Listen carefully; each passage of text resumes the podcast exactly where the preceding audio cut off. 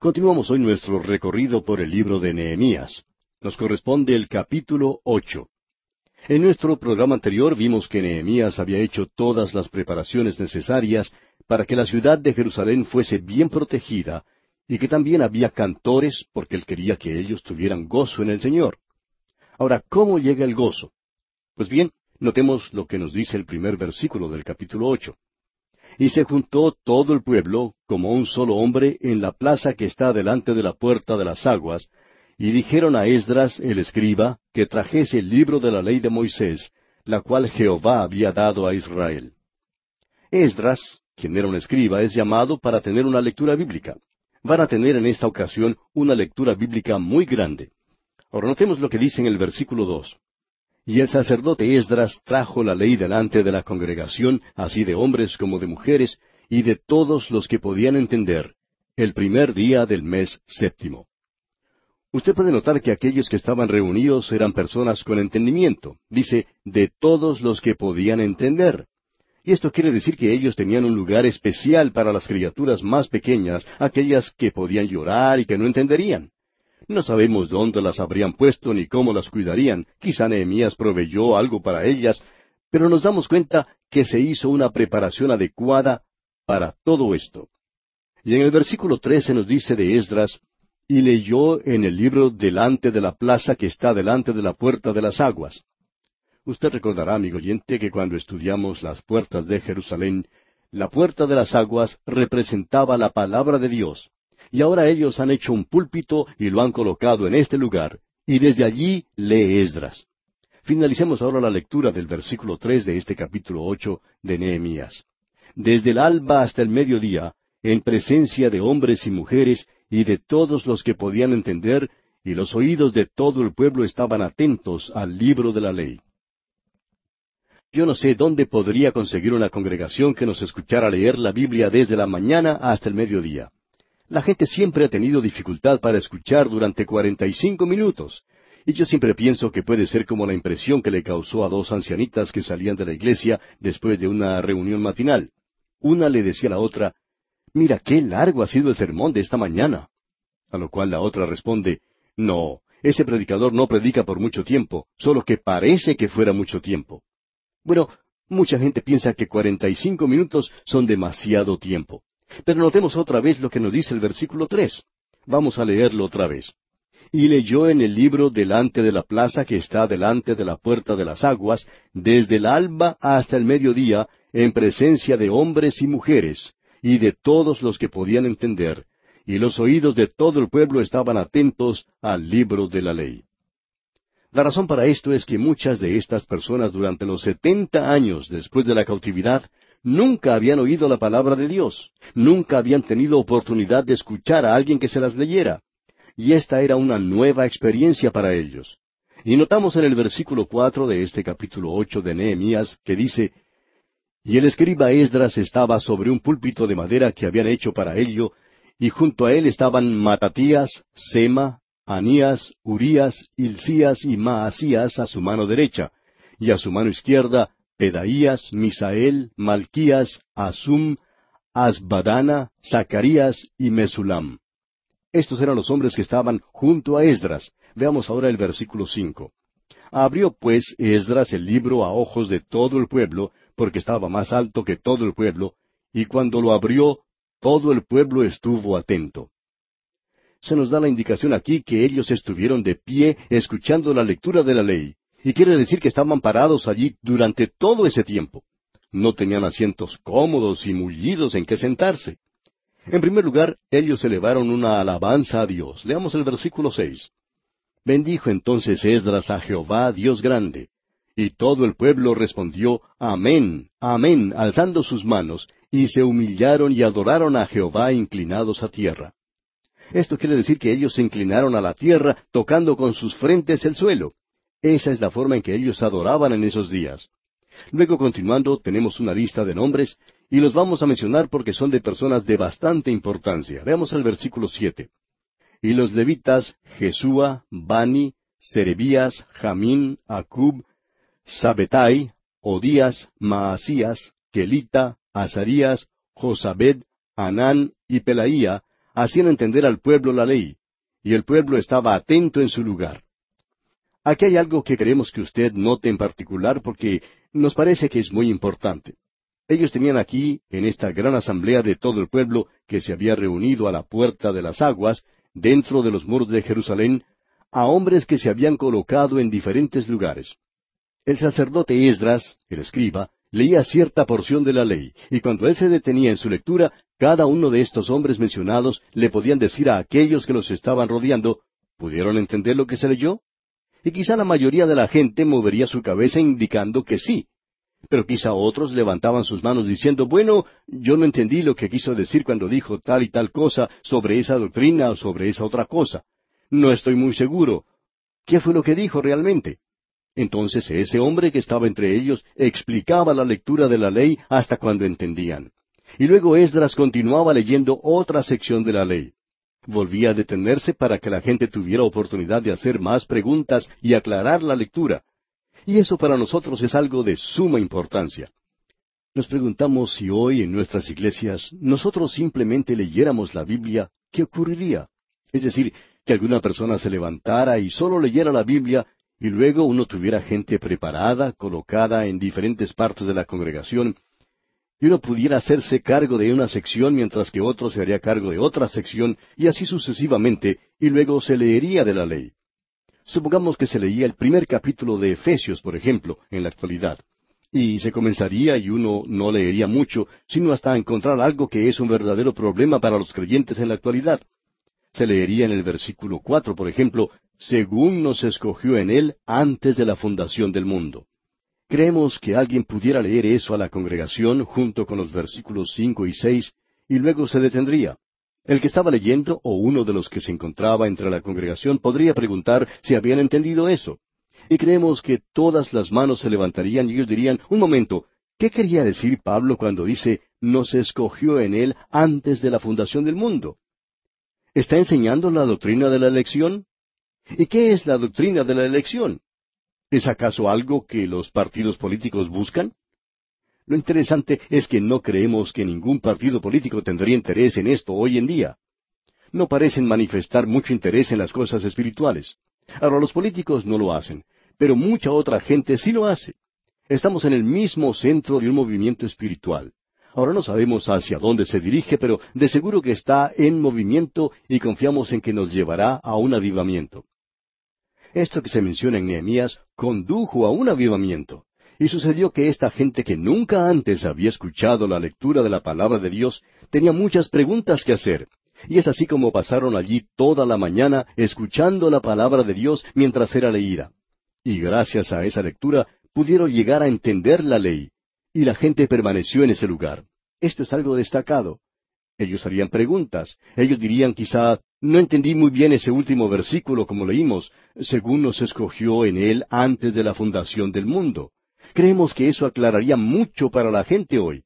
No estamos seguros que nosotros tengamos ese tipo de movimiento en nuestros días. Esa es la razón por la cual pasamos a través de toda la Biblia y también es la razón por la cual tomamos prácticamente cada versículo y lo analizamos. Creemos personalmente que esa es la forma en que se debe hacer. No creemos que sea muy bueno esto de tomar un versículo y luego irse por todas partes en la predicación del Evangelio.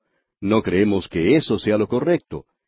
Esa es una de las razones por las cuales hay tanta falta de interés en la palabra de Dios en nuestros días, porque ha sido tomada de esa manera. No creemos que sea apropiado tomar un versículo, un texto y sacar de allí un tema y lanzarse a lo hondo sin ningún pensamiento de volver otra vez a las Escrituras. No creemos que esa sea la forma en que el escritor de las Sagradas Escrituras dice, no andando con astucia ni adulterando la palabra de Dios. Lo que Él quiere que nosotros hagamos es tomarla como es e intentar explicarla al leerla.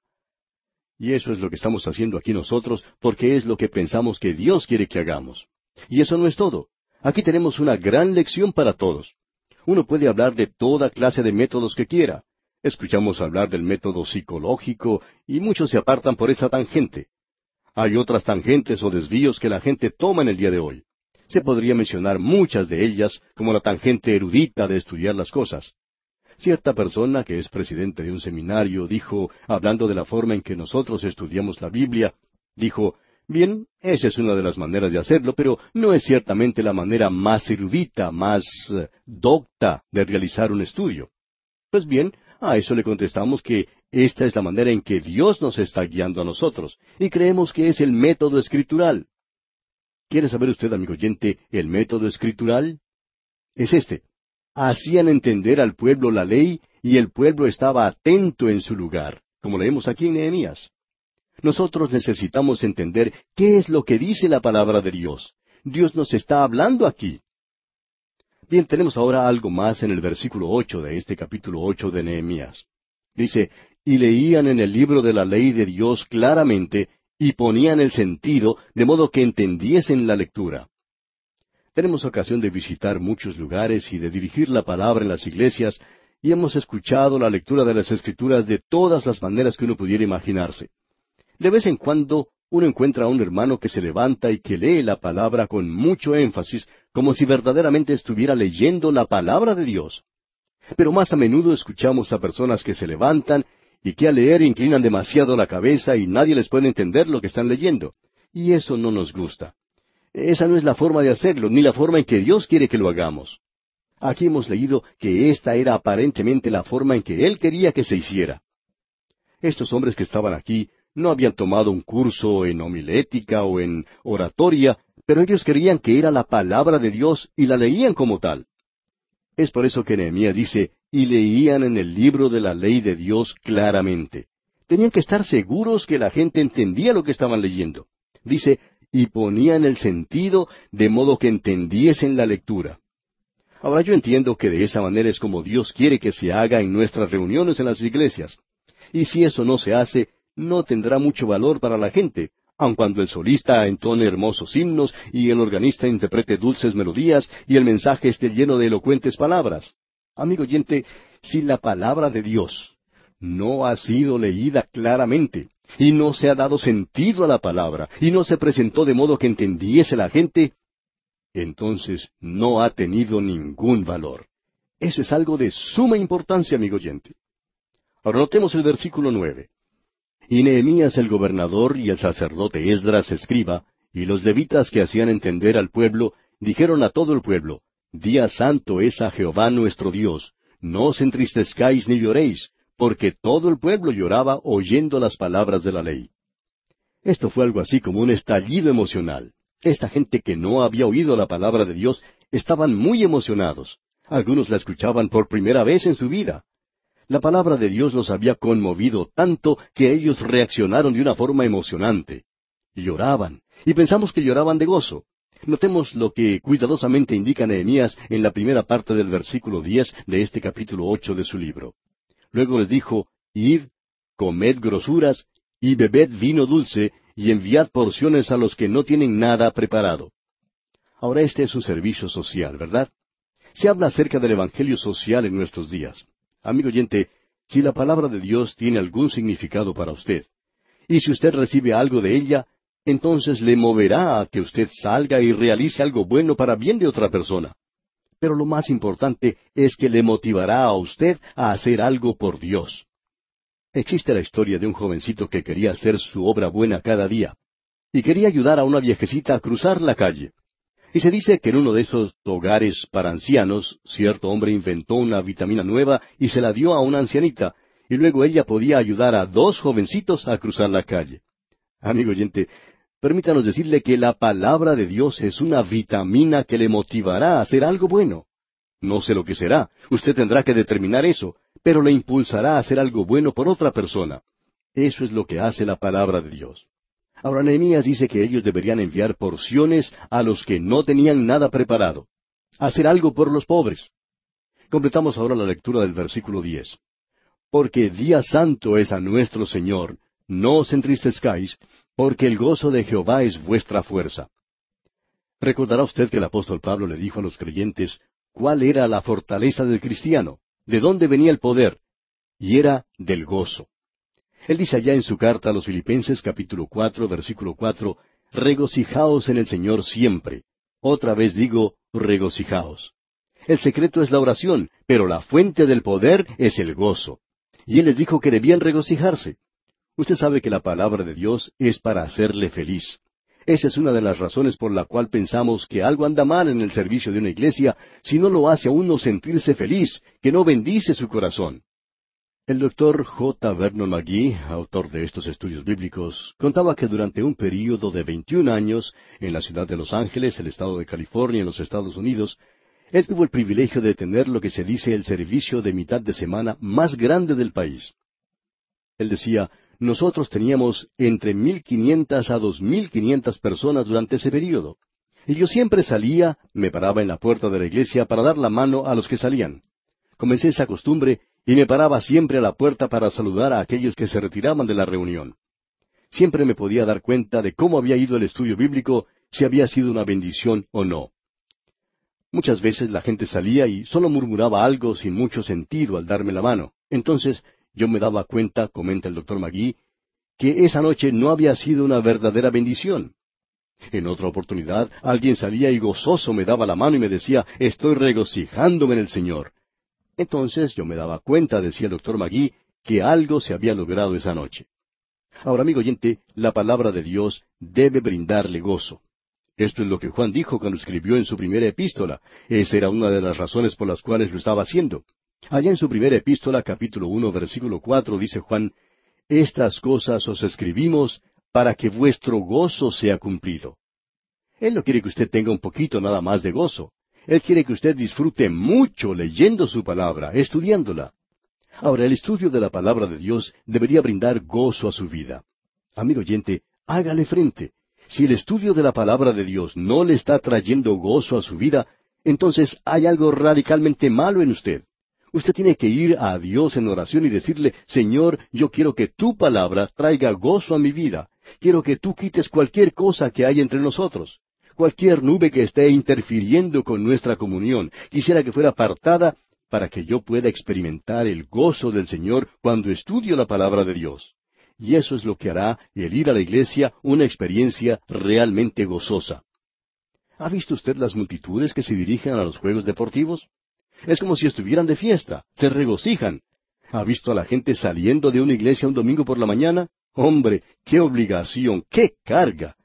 Hay muchas personas que están con cargas, pero esas cargas deberían ser quitadas en las reuniones, en los servicios, y las personas deberían salir de esos lugares con sus corazones llenos de gozo. Luego en el versículo doce de este capítulo ocho de Nehemías se nos dice, Y todo el pueblo se fue a comer y a beber y a obsequiar porciones y a gozar de grande alegría, porque habían entendido las palabras que les habían enseñado. Esperamos, amigo oyente, que este estudio bíblico le haga feliz a usted. Esa es la razón por la cual a veces nosotros leemos las cartas dirigidas a nuestro programa. Hablamos de personas que sienten desánimo en sus vidas y la palabra de Dios entonces les trae gozo. Un lugar en el que la pareja está a punto de separarse. ¿Qué pasa? La palabra de Dios les trae gozo. Un hombre que tiene amargura en su corazón y la palabra de Dios comienza a obrar en su vida. Permítanos decirle, amigo oyente, que esto también puede tener un efecto en usted. Ahora el versículo 13 dice, Al día siguiente se reunieron los cabezas de las familias de todo el pueblo, sacerdotes y levitas, a Esdras el escriba, para entender las palabras de la ley. El estudio inicial de la ley de Dios hizo que muchos de los dirigentes vinieran donde estaba Esdras al día siguiente para recibir más instrucción. Esto es muy importante porque muestra el interés genuino que ellos tenían en la palabra de Dios. Hay muchos creyentes que después del primer servicio de una campaña o de una conferencia bíblica dicen, este ha sido un gran día, he sido bendecido grandemente. Pero no asisten a los demás servicios de la campaña. Uno se pregunta si estaban siendo sinceros cuando dijeron que habían sido bendecidos. Estos líderes aquí regresaron al día siguiente para recibir más enseñanza, mostrando así que estaban sinceramente interesados en la palabra de Dios. Y veamos ahora lo que sucede aquí en los versículos catorce al dieciocho de este capítulo ocho de Nehemías. Y hallaron escrito en la ley que Jehová había mandado por mano de Moisés que habitasen los hijos de Israel en tabernáculos en la fiesta solemne del mes séptimo, y que hiciesen saber y pasar pregón por todas sus ciudades y por Jerusalén, diciendo, Salid al monte y traed ramas de olivo, de olivo silvestre, de arrayán, de palmeras y de todo árbol frondoso, para hacer tabernáculos como está escrito. Salió pues el pueblo y trajeron ramas e hicieron tabernáculos, cada uno sobre su terrado en sus patios, en los patios de la casa de Dios, en la plaza de la puerta de las aguas, y en la plaza de la puerta de Efraín. Y toda la congregación que volvió de la cautividad hizo tabernáculos, y en tabernáculos habitó, porque desde los días de Josué, hijo de Nun, hasta aquel día, no habían hecho así los hijos de Israel. Y hubo alegría muy grande. Y leyó Esdras en el libro de la ley de Dios cada día, desde el primer día hasta el último, e hicieron la fiesta solemne por siete días, y el octavo día fue de solemne asamblea, según el rito. Esta es una celebración de la fiesta de los tabernáculos. El habitar en tiendas debía servir como recordatorio para ellos del cuidado paternal y la protección de Dios mientras Israel viajaba de Egipto a Canaán. Aquí, en el día de Nehemías, ellos estaban obedeciendo la ley que les había sido leída. Ellos habían oído la palabra de Dios y estaban haciendo lo que ella mandaba. Amigo oyente, usted puede leer y estudiar la Biblia y experimentar el gozo que ella trae a su corazón, y esperamos que usted haga eso. Pero ese gozo terminará a menos que usted obedezca lo que ha leído y permita que tenga su efecto en usted. Bien, así concluimos nuestro estudio del capítulo ocho de Nehemías.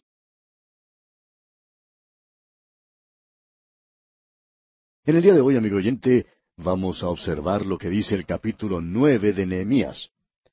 Usted recordará que en el estudio del libro de Esdras dijimos que había varios grandes capítulos nueve en las Escrituras, y todos ellos tienen que ver con avivamientos.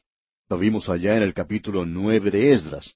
Tenemos hoy ante nosotros el capítulo nueve de Nehemías, y también el noveno capítulo en el libro de Daniel. Todos estos tienen que ver con el tan importante aspecto del avivamiento. Probablemente deberíamos aclarar lo que queremos decir cuando usamos esta palabra avivamiento, porque creemos que es una de esas palabras que han sido mal entendidas por muchos y probablemente deberíamos pasar algún tiempo explicándola. Es un término técnico que indica el recobrar la vida y el vigor. Quiere decir volver a tener sentido, volver en sí, se refiere a lo que tiene vida y está desapareciendo, quizá hasta la muerte, y que ya no tiene vitalidad y que luego resucita. En realidad, la resurrección del Señor Jesucristo que se menciona ya en el capítulo catorce de la epístola a los Romanos, versículo nueve, es una buena forma de usar esta palabra. Allí se dice que Él resucitó. Bueno, ese es el uso preciso de esta palabra, como podemos apreciar. Obviamente, la palabra avivamiento está limitada a los creyentes. Quiere decir que estaban en una condición espiritual muy baja y que luego fueron reavivados, que fueron provistos de vitalidad y de poder. Aquí en este capítulo nueve de Nehemías, donde nos detendremos en el día de hoy, se utiliza en ese sentido. Sin embargo, estamos seguros que usted ya se ha dado cuenta que el uso de esta palabra ha sido amplificado y ahora quiere decir que muchas personas están viniendo a Cristo, que eso es un avivamiento. Pero creemos que aquellos que vienen a Cristo y el avivamiento de los creyentes van tomados de la mano, pertenecen el uno al otro. Usted nunca puede tener una gran experiencia alcanzando almas para Cristo sin que el pueblo de Dios tenga un avivamiento. Queremos dar una mirada a esto porque eso es lo que se nos presenta aquí. Muchas de estas personas, como hemos visto en el capítulo ocho, nunca habían oído la palabra de Dios. Ellos habían estado en la cautividad por setenta años, no tenían ningún acceso a la palabra de Dios, no había nadie allí que se las pudiera leer. Cuando regresaron a su tierra y los muros fueron reedificados, Nehemías tuvo un gran tiempo de lectura de la palabra de Dios. Quizá fue por un período bastante largo, no sabemos exactamente cuánto duró todo esto. Él tenía a Esdras, escriba, quien tenía la palabra de Dios, y construyeron un púlpito para que pudiera leer de la palabra de Dios desde la puerta de las aguas. El pueblo lloró y lloró principalmente de gozo. Lo que queremos recalcar es que tiene que haber emoción cuando se escucha la lectura de la palabra de Dios. Esta es nuestra razón personal, amigo oyente, para desear propagar la palabra de Dios. Podemos sinceramente decir que no es muy importante lo que decimos personalmente, sino lo que la Biblia dice. El Espíritu de Dios puede tomar la palabra de Dios, y si nosotros la hemos presentado como se debe hacer, Él la puede aplicar y bendecir en los corazones y las vidas de los oyentes. Esa es la razón por la cual compartimos las cartas que nos llegan de los oyentes para poder apreciar lo que Dios está haciendo. Es algo verdaderamente sorprendente. Sinceramente hablando, queremos decir que nadie se sorprende más que nosotros cuando recibimos una carta diciendo que cierto programa que hemos hecho ha provocado que una persona se volviera al Señor. Ahora no me debería sorprender esto porque el Señor mismo ha dicho que Él bendeciría su palabra. La lectura de la palabra de Dios tuvo gran resultado sobre esta gente en esa época. Los motivó a que realizaran ciertas cosas. Ellos reconocieron cuánto se habían apartado de Dios y cuán lejos estaban de sus mandamientos. Como hemos visto en el libro de Esdras, la palabra de Dios había tenido un resultado en la misma vida de este sacerdote y escriba. Le dio a él un gran interés en las cosas que se estaban realizando. No puede haber un avivamiento, amigo oyente, aparte de la palabra de Dios. Debemos reconocer y aceptar eso. Ya hemos mencionado anteriormente lo que dijo el gran evangelista Dwight L. Moody, que él pensó que el próximo avivamiento llegaría después de su existencia y que sería un avivamiento de la palabra de Dios. Y nos gustaría ver en el día de hoy a los evangelistas y predicadores que prestaran más atención a la palabra de Dios y no tanto a los métodos o a las cosas sentimentales y emocionales o a tratar de hacer las cosas más grandes que antes, porque esto no es necesariamente una indicación de avivamiento. Necesitamos reconocer, amigo oyente, que nosotros debemos regresar a la palabra de Dios. Ahora notemos lo que esto hizo por esta gente. Se nos dice en los primeros dos versículos de este capítulo nueve de Nehemías, el día veinticuatro del mismo mes se reunieron los hijos de Israel en ayuno y con cilicio y tierra sobre sí, y ya se había apartado la descendencia de Israel de todos los extranjeros, y estando en pie, confesaron sus pecados y las iniquidades de sus padres. Note usted, ellos confesaron sus pecados principalmente y también aquellos de sus padres. Ahora el versículo tres dice, y puestos de pie en su lugar, leyeron el libro de la ley de Jehová su Dios la cuarta parte del día, y la cuarta parte confesaron sus pecados y adoraron a Jehová su Dios. La lectura de la palabra de Dios los mueve a ellos a confesar sus pecados y también las iniquidades de sus padres. Amigo oyente, necesitamos reconocer en nuestro día si la actual generación que ha sido bastante crítica de nuestra generación, y con mucha razón, que si ellos van a regresar a la palabra de Dios, no deben hacerlo con mucha crítica, que deben comenzar por confesar sus pecados de cómo hemos fracasado. Deben en primer lugar confesar sus propios pecados, tienen que reconocer eso. Usted y yo, amigo oyente, no estamos en una posición de confesar los pecados de otros hasta tanto hayamos confesado los nuestros. Y si usted piensa que no tiene ningún pecado, entonces, amigo oyente, usted necesita regresar a la Biblia, a la palabra de Dios. Podemos mirar lo que hizo esta gente. Una cuarta parte del día ellos leían la Biblia y luego ellos hicieron algo más, la confesión de sus pecados. Y eso es exactamente lo que nos dice Juan. Usted no puede hacer descender a Dios a su propio nivel. Hay muchas personas que están tratando de hacer eso.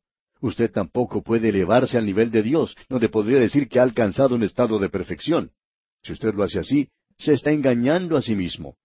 Yo no digo eso de mí mismo, sino que Juan lo dice y el Espíritu Santo de Dios lo dice.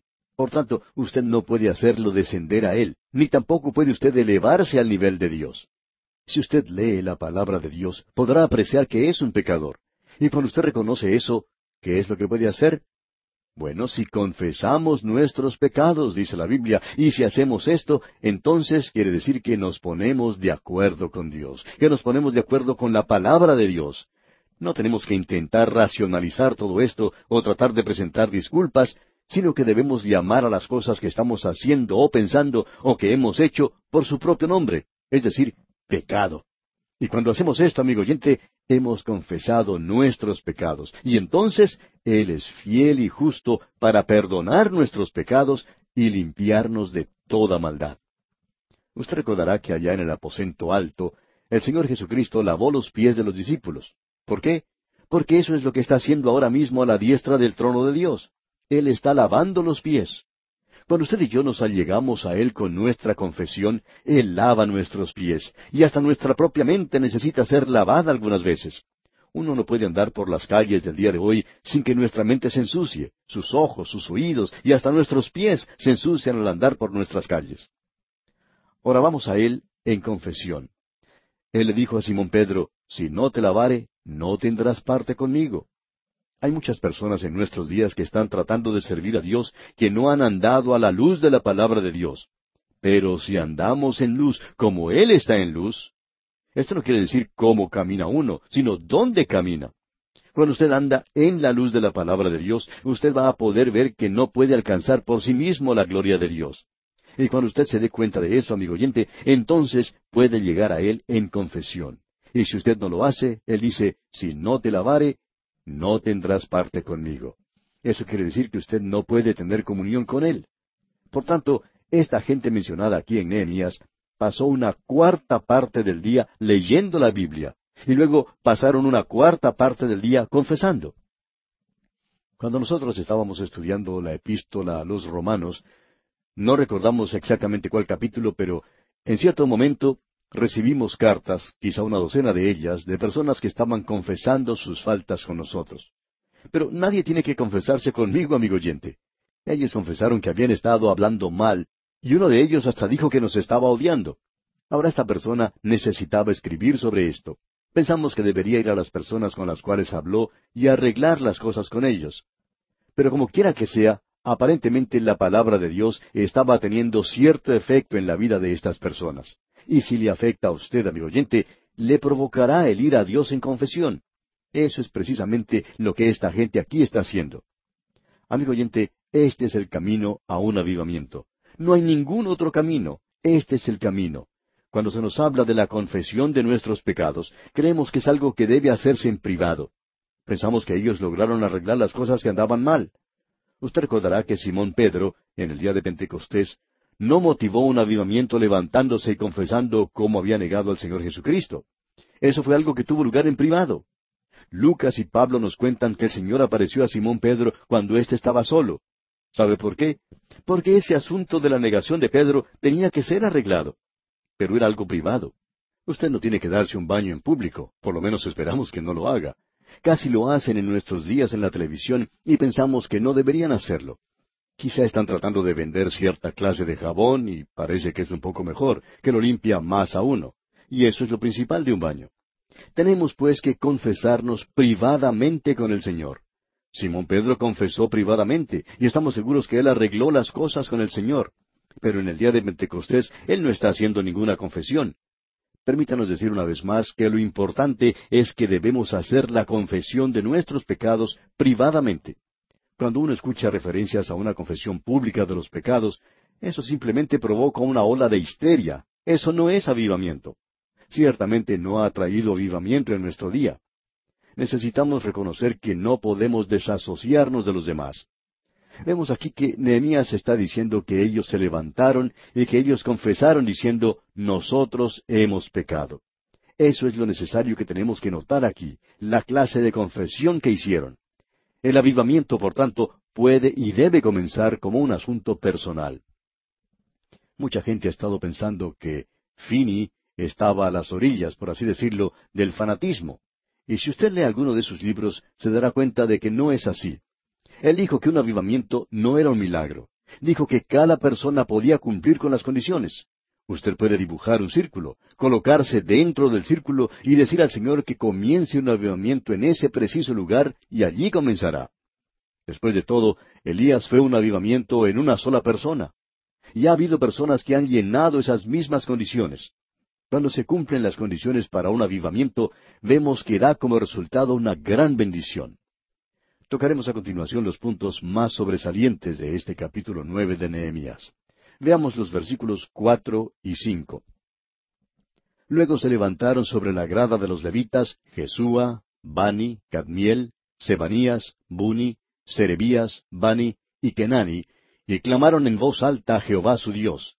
Y dijeron los levitas Jesúa, Cadmiel, Bani, Asabnías, Serebías, Odías, Sebanías y Petaías, Levantaos, bendecid a Jehová vuestro Dios desde la eternidad hasta la eternidad, y bendígase el nombre tuyo, glorioso y alto, sobre toda bendición y alabanza. Amigo oyente, esta confesión no le lleva a usted a una demostración pública, donde usted se levanta y llama la atención sobre sí mismo, diciendo a la gente lo pecador que es. Esto, según hemos notado, lo hace a uno muy grande ante los demás.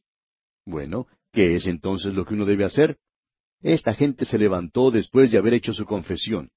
La palabra de Dios fue leída, ellos hicieron su confesión y se levantaron, note usted, para alabar y bendecir a Dios. Y eso es lo que nosotros debemos hacer. Necesitamos alabar a Dios en nuestras reuniones. Necesitamos bendecir su nombre. Alguien decía en cierta ocasión que la reunión de entre semana de su iglesia se estaba haciendo demasiado monótona al escuchar siempre las mismas oraciones. Así es que decidieron que la reunión de un miércoles por la noche, en lugar de que las personas oraran pidiendo a Dios por esta cosa y por aquella otra, simplemente alabaran a Dios. Y él dice, sabe, eso casi trae un avivamiento. Y eso es, amigo oyente, lo que necesitamos en nuestro día. Traerá un gran avivamiento cuando nosotros comencemos a alabar a Dios y a exaltar su nombre santo. Notemos ahora lo que dice el versículo seis de este capítulo nueve de Nehemías. Tú solo eres Jehová. Tú hiciste los cielos y los cielos de los cielos con todo su ejército, la tierra y todo lo que está en ella, los mares y todo lo que hay en ellos. Y tú vivificas todas estas cosas, y los ejércitos de los cielos te adoran. ¿Ha tenido usted la oportunidad de detenerse a la orilla del mar y observar esas olas gigantescas que golpean contra las rocas? ¿Le ha movido a usted a volverse hacia Dios? ¿Ha estado usted alguna vez en un gran bosque, por ejemplo? Cuando uno entra a un bosque grande, lleno de árboles altos y gruesos, qué emocionante es todo eso. Uno puede entrar a un lugar como estos por la mañana y levantar la vista para observar cómo la copa de los árboles forman la bóveda de un grandioso templo, y uno allí puede adorar a Dios. Él es el Creador, Él fue quien hizo todo eso que nos rodea, Él fue quien creó este universo. Y no solo hizo eso, sino que podemos leer aquí en el versículo siete, Tú eres, oh Jehová, el Dios que escogiste a Abraham y lo sacaste de Ur de los Caldeos, y le pusiste el nombre Abraham. Ellos alababan a Dios por la forma en que Él había guiado a sus antepasados, cómo Él había elegido a Abraham, cómo lo había cuidado en la tierra de Canaán, cómo los había traído como nación desde la tierra de Egipto, cómo ellos habían sido guiados milagrosamente y cómo Él los había cuidado durante todo ese tiempo. Ellos alababan a Dios por eso. Amigo oyente, ¿le ha dado gracias usted a Dios alguna vez por permitirle vivir en su país? Amigo oyente, permítanos decirle, ¿le ha dado gracias a Dios por haberle llevado al lugar que hoy ocupa? Nosotros deberíamos agradecerle a Él por eso. Esta gente lo hizo. Ahora ellos confiesan los pecados por su pueblo. Una persona necesita confesar los pecados de su país en estos días, porque ninguno de los candidatos, ni de los partidos políticos, ni de los hombres de gobierno, ni los educadores están confesando que nosotros hemos pecado. Pueden confesar que otra persona pecó, pero no, ellos no lo han hecho. Y no están confesando los pecados del país. Escuche lo que dicen los versículos treinta y cuatro y treinta y cinco de este capítulo nueve de Nehemías. Nuestros reyes, nuestros príncipes, nuestros sacerdotes y nuestros padres no pusieron por obra tu ley, ni atendieron a tus mandamientos y a tus testimonios con que les amonestabas y ellos en su reino, y en tu mucho bien que les diste, y en la tierra espaciosa y fértil que entregaste delante de ellos, no te sirvieron ni se convirtieron en sus malas obras. Dios ha bendecido nuestras naciones de alguna manera, amigo oyente. Nuestros antepasados llegaron a nuestros países con sus problemas y sus faltas, como usted se habrá dado cuenta por medio de la historia. Y no quisiéramos regresar a los tiempos de antes. Pero de cualquier manera, usted y yo, amigo oyente, tenemos mucho por qué agradecer a Dios en el día de hoy. Pero ellos pecaron, nosotros pecamos, y cuánto más permitirá Dios que continuemos de esta manera. Luego él dice en el versículo treinta y seis, He aquí que hoy somos siervos, henos aquí, siervos en la tierra que diste a nuestros padres, para que comiesen su fruto y su bien. Ellos reconocieron el juicio de Dios que estaba sobre ellos. Amigo oyente, ¿Llegará el juicio de Dios sobre nuestras naciones? No creemos que podamos escapar, amigo oyente. Notemos ahora los versículos treinta y siete y treinta y ocho de Nehemías capítulo nueve. Y se multiplica su fruto para los reyes que has puesto sobre nosotros por nuestros pecados, quienes enseñorean sobre nuestros cuerpos y sobre nuestros ganados, conforme a su voluntad, y estamos en grande angustia. A causa, pues, de todo esto, nosotros hacemos fiel promesa y le escribimos firmada por nuestros príncipes, por nuestros levitas y por nuestros sacerdotes. Hemos puesto nuestro sello de que estamos regresando a Dios. Ahora, ¿qué clase de pacto ha hecho usted con Dios, amigo oyente? Si usted realmente quiere comprometerse con Dios, puede firmar un pacto con Él. Y aquí vamos a detenernos por hoy, no sin antes invitarle a que escuche nuestro próximo estudio, cuando iniciaremos nuestro recorrido por el capítulo diez de este libro de Nehemías.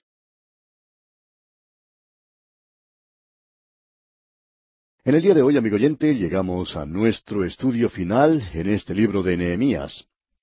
Vimos en nuestro programa anterior que los hijos de Israel habían leído en la Biblia el Antiguo Testamento y luego habían confesado sus pecados. Esta gente después se reunió en un gran servicio de alabanza a Dios. Nos dejamos llevar un poco con eso de las alabanzas a Dios porque Él es el Creador y nos olvidamos de decir que mientras uno pasa a través de ese capítulo, ellos le dan gracias a Dios por la redención que les ha llegado cuando el Señor guió a su pueblo fuera de Egipto. Y esas son dos de las cosas por las cuales usted y yo debemos dar gracias a Dios, amigo oyente. Él es el Creador hoy, este es su universo. Y tenemos que darle gracias a Él porque nos salvó. De paso quisiéramos preguntarle si le ha dado gracias a Dios usted porque le ha salvado. Y también le ha dicho hoy que usted le ama. Amigo oyente, necesitamos hacer eso. No debemos esperar hasta el domingo por la mañana para ir a la iglesia y cantar alabanzas a Dios. Allí mismo, en el lugar en que usted se encuentra ahora, alabe a Dios de quien vienen todas las bendiciones, porque Él es el Creador. Él me ha dado todo lo que tengo, material y físico. Le doy gracias por todo eso. Él me ha salvado a mí, un pecador, y por eso también le doy las gracias. Esto es algo verdaderamente maravilloso. Ahora también vimos en nuestro programa anterior que la gente había puesto su firma, por así decirlo, en ese contrato. Ellos hicieron un pacto con Dios. Ahora, ¿ha hecho usted alguna vez un pacto con Dios, amigo oyente? ¿Le ha prometido alguna vez algo? Pues debería hacerlo. Gran cantidad de personas deberían hacerlo hoy. Y aquí en el capítulo diez de Nehemías tenemos la lista de aquellos que firmaron el pacto y la podemos leer. Dios la ha escrito aquí. Esta gente le está trayendo al Señor las primicias de la tierra. Ellos están trayendo las ofrendas, algo que no habían estado haciendo antes, pero ahora lo están presentando al Señor. Este es un grupo nuevo de personas el que estamos viendo. Cuando escuchamos de alguna iglesia que siempre se está quejando de no tener dinero suficiente, o alguna organización cristiana, quizá dedicada a la transmisión radial, no podemos menos que decir que no debemos acusar a la gente de no apoyar la obra. Vamos a pescar, como lo hizo Simón Pedro, para el Señor Jesús y obtener el dinero de los impuestos. Vamos a ganar más almas para el Señor y tener más corderos. Luego uno puede decir que los puede trasquilar. Lo que queremos decir, amigo oyente, es que uno no debería apoyar nada, no importa lo que sea, si no le está trayendo a uno una bendición, si no ha abierto para usted una puerta para el servicio del Señor. Debemos apoyar el lugar y lo que nos está dando una bendición. ¿De dónde recibe usted sus bendiciones, amigo oyente? De cualquier lugar que vengan, eso es lo que debe usted apoyar. Eso es algo muy práctico. Usted sabe que Nehemías era un gran hombre laico y hemos aprendido mucho de él. Ahora, en el capítulo once de Nehemías, encontramos otra gran lista de personas que han sido mencionadas. Los otros habían hecho un pacto con Dios y lo cumplían. Bien, estos están también dispuestos a hacerlo. Ellos van a hacer lo que Dios quiere que hagan. Escuchemos lo que dice aquí el versículo uno del capítulo once de Nehemías. Habitaron los jefes del pueblo en Jerusalén, mas el resto del pueblo echó suertes para traer uno de cada diez para que morase en Jerusalén, ciudad santa, y las otras nueve partes en las otras ciudades. Ellos echaron suertes y uno de cada diez se quedaría en la ciudad de Jerusalén. Las otras nueve partes saldrían a vivir a las otras ciudades. Quizá podría haber habido muchos que se quejaban, podrían haber dicho, ah, ¿por qué permitió Dios que esto me pasara a mí, etcétera, etcétera? Pero notemos lo que dice el versículo dos. Y bendijo el pueblo a todos los varones que voluntariamente se ofrecieron para morar en Jerusalén. Muchas de las personas querían irse a vivir a las zonas suburbanas, podemos decir, aún en aquellos días. Pero aquellos que estaban dispuestos a morar en Jerusalén fueron bendecidos por los demás. Es muy bueno estar listos para hacer cualquier cosa, amigo oyente. Dios se da cuenta y toma nota de un corazón dispuesto. Veamos ahora lo que dice el versículo tres. Estos son los jefes de la provincia que moraron en Jerusalén, pero en las ciudades de Judá habitaron cada uno en su posesión, en sus ciudades, los israelitas, los sacerdotes y los levitas, los sirvientes del templo y los hijos de los siervos de Salomón. Y luego comienza la lista. Dios toma nota del corazón dispuesto del pueblo. ¿No es eso algo maravilloso, amigo oyente? Y esto nos conduce ahora al capítulo doce. ¿Qué tenemos en este capítulo doce? Otra lista, dice usted. Correcto. Pero, ¿quiénes son estas personas? Estos son aquellos que están alabando a Dios, simplemente alabando a Dios. El doctor J. Vernon McGee, autor de estos estudios bíblicos, cuenta que él acostumbraba a visitar a una anciana que estaba ciega y que parte del tiempo lo pasaba sentada en una silla de ruedas. Ella era una persona que parecía que necesitaba ser consolada y ayudada. Bueno, para decir la verdad, dice el doctor Magui, no creo que necesitara eso. Pero yo sí que necesitaba, continúa él, necesitaba ayuda en mis primeros días de mi ministerio. Era un joven predicador e iba a menudo a escuchar lo que ella decía. ¿Y sabe por qué? Por la forma en que ella alababa a Dios. Aquí pues tenemos una lista de aquellos que alababan a Dios y el nombre de esta anciana puede estar entre ellos. Nosotros no tenemos la última edición. Dios tiene esa información, pero estamos seguros que su nombre se encuentra en esa lista.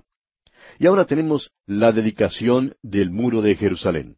El versículo 27 del capítulo 12 de Nehemías dice, Para la dedicación del muro de Jerusalén buscaron a los levitas de todos sus lugares para traerlos a Jerusalén para hacer la dedicación y la fiesta con alabanzas y con cánticos, con címbalos, salterios y cítaras.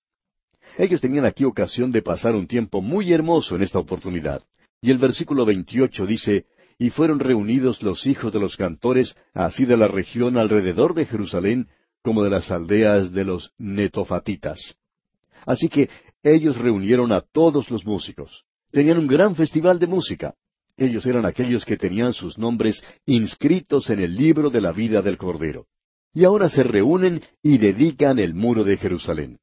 Nehemías trajo a la ciudad gente de todas partes de la nación para la dedicación del muro, porque Jerusalén era la ciudad donde se encontraba el templo. Leamos ahora el versículo cuarenta de este capítulo doce de Nehemías.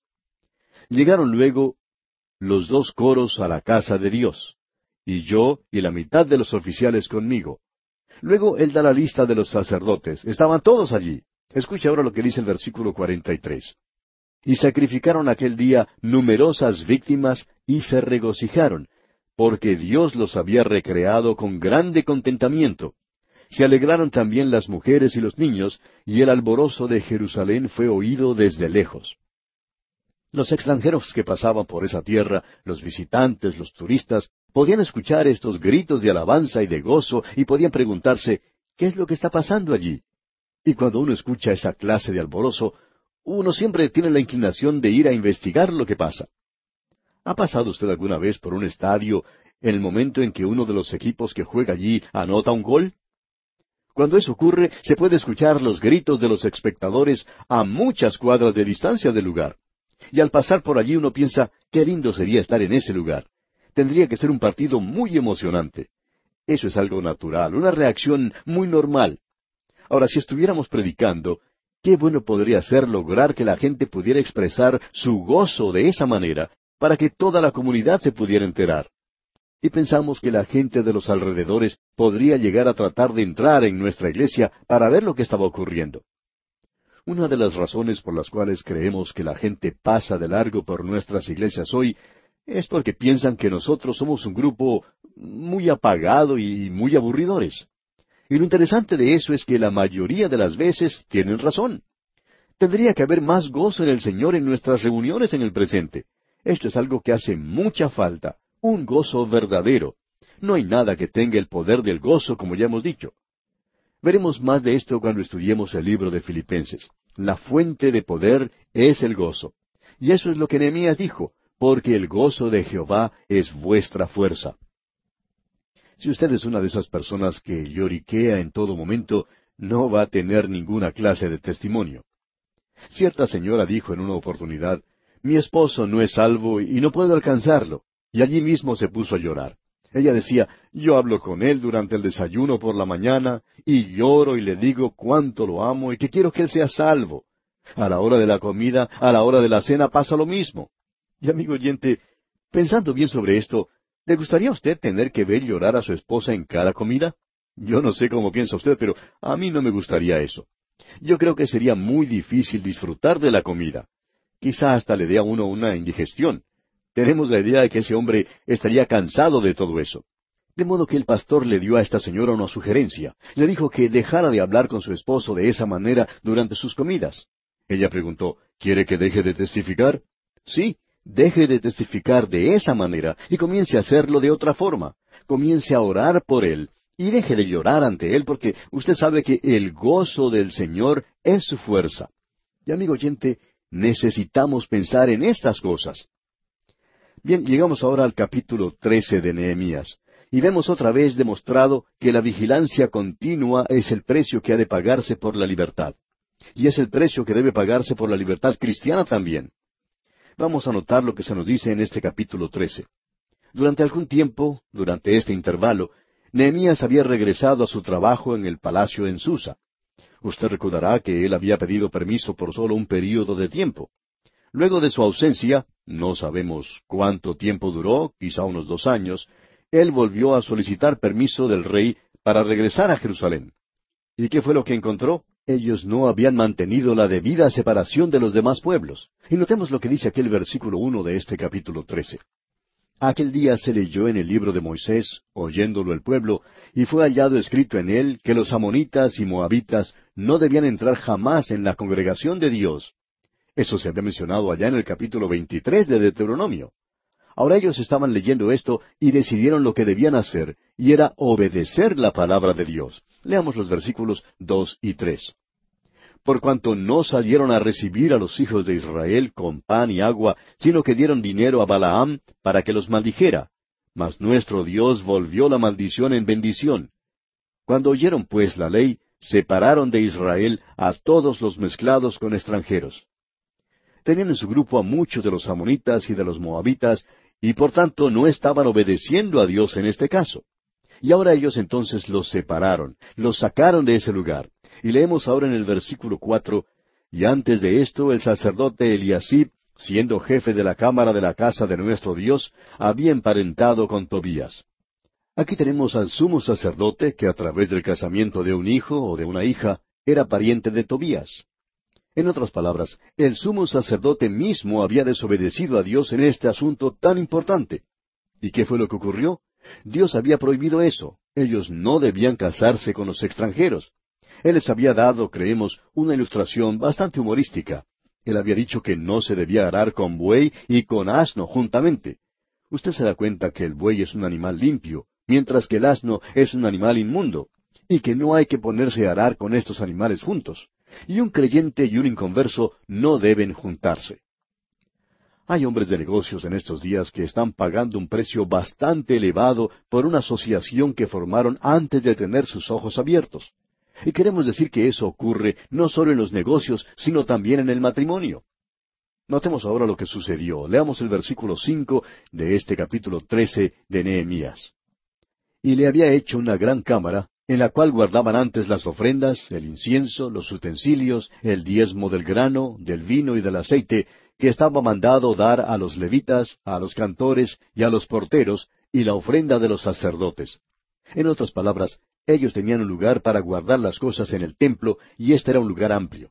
Ahora ellos ya no traían esas ofrendas a este lugar, por tanto limpiaron esa habitación y pusieron quizás allí una buena alfombra y algo de muebles junto con una cama e invitaron a Tobías a que fuera a vivir a ese lugar. En realidad le habían dicho que lo podía usar en cualquier oportunidad. Ahora, ¿qué es lo que va a hacer Nehemías aquí? Él recién había regresado a la ciudad. Bueno, notemos lo que nos dice aquí el versículo seis de este capítulo trece de Nehemías. Mas a todo esto yo no estaba en Jerusalén, porque en el año treinta y dos de Artajerjes, rey de Babilonia, fui al rey, y al cabo de algunos días pedí permiso al rey.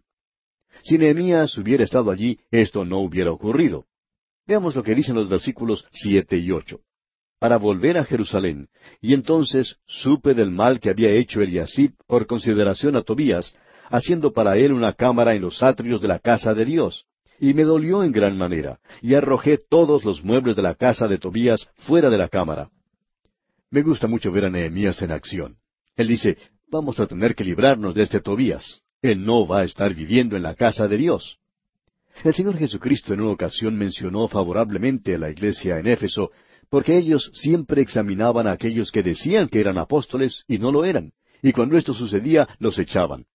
Así que este hombre Nehemías fue y tomó todo lo que pertenecía a Tobías y lo arrojó por la ventana, y le dijo, Tú no vas a quedarte aquí ni un solo momento más, no vas a estar viviendo gratis en esta casa. Y dije que limpiasen las cámaras, así dice Nehemías. Posiblemente hicieron fumigar el lugar, Completando ahora la lectura del versículo nueve, tenemos que y dije que limpiasen las cámaras, e hice volver allí los utensilios de la casa de Dios, las ofrendas y el incienso. Entonces él volvió a colocar en ese lugar todas las cosas que pertenecían al servicio de Dios. Pero Nehemías no se detuvo allí. El versículo diez de este capítulo trece de Nehemías dice Encontré asimismo que las porciones para los levitas no les habían sido dadas, y que los levitas y cantores que hacían el servicio habían huido cada uno a su heredad. O sea que todos estos hombres habían tenido que ir a buscar trabajo porque tenían que hacer algo para sobrevivir, ya que la gente no daba nada para los levitas, y el servicio para Dios había caído en la negligencia. Creemos, amigo oyente, que en nuestros días hay muchos pastores y ministros a quienes se les pide que hagan demasiado. Hay muchos que tienen que descuidar sus estudios debido a que la iglesia quiere que ellos sean administradores y muchas otras cosas. Él necesita que alguna otra persona tome esas responsabilidades. A mí me gusta mucho Nehemías y creo que usted ya se puede estar dando cuenta por qué. ¿Sabe por qué? Bueno, él dijo que el predicador tenía que recibir un aumento en su salario. Y a mí siempre me gustan hombres como él. Y espero que esto no le moleste a usted, pues es exactamente lo que dijo Nehemías. Él dijo, ustedes tienen que traer el diezmo que pertenece y ver que estos hombres sean bien cuidados en el servicio de Dios. Esto me gusta mucho, amigo oyente, y de paso podemos decir que Dios aprobó eso. Ahora, en el versículo catorce de este capítulo trece de Nehemías leemos, Acuérdate de mí, oh Dios, en orden a esto, y no borres mis misericordias que hice en la casa de mi Dios y en su servicio. Nehemías dijo, Acuérdate de mí, oh Dios. Y Dios lo hizo aquí mismo, pues lo estamos leyendo en su palabra. Ahora Nehemías se dio cuenta que ellos estaban haciendo algo mal, estaban quebrantando el día sábado. Lo que estaba ocurriendo era esto, leamos los versículos quince y dieciséis ahora. En aquellos días vi en Judá algunos que pisaban en lagares en el día de reposo, y que acarreaban haces y cargaban asnos con vino, y también de uvas, de higos, y toda suerte de carga, y que traían a Jerusalén en día de reposo. Y los amonesté acerca del día en que vendían las provisiones. También había en la ciudad tirios, que traían pescado y toda mercadería, y vendían en día de reposo a los hijos de Judá en Jerusalén. Esta gente venía desde la costa y estaban trayendo pescado para vender. Ahora el versículo 17 dice, y reprendí a los señores de Judá y les dije, ¿qué mala cosa es esta que vosotros hacéis profanando así el día de reposo? Ellos estaban bajo la ley y ellos debían obedecer a Dios en este asunto. Ahora los versículos 18 y 19 dicen, ¿No hicieron así vuestros padres y trajo nuestro Dios todo este mal sobre nosotros y sobre esta ciudad? ¿Y vosotros añadís ira sobre Israel profanando el día de reposo? Sucedió pues que cuando iba oscureciendo a las puertas de Jerusalén antes del día de reposo, dije que se cerrasen las puertas y ordené que no las abriesen hasta después del día de reposo, y puse a las puertas algunos de mis criados para que en día de reposo no introdujeran carga. Notemos lo que ocurre aquí.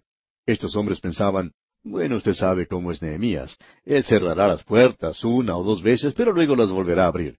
Leamos entonces lo que dicen los versículos veinte y veintiuno de este capítulo trece de Nehemías. Y se quedaron fuera de Jerusalén una y dos veces los negociantes y los que vendían toda especie de mercancía.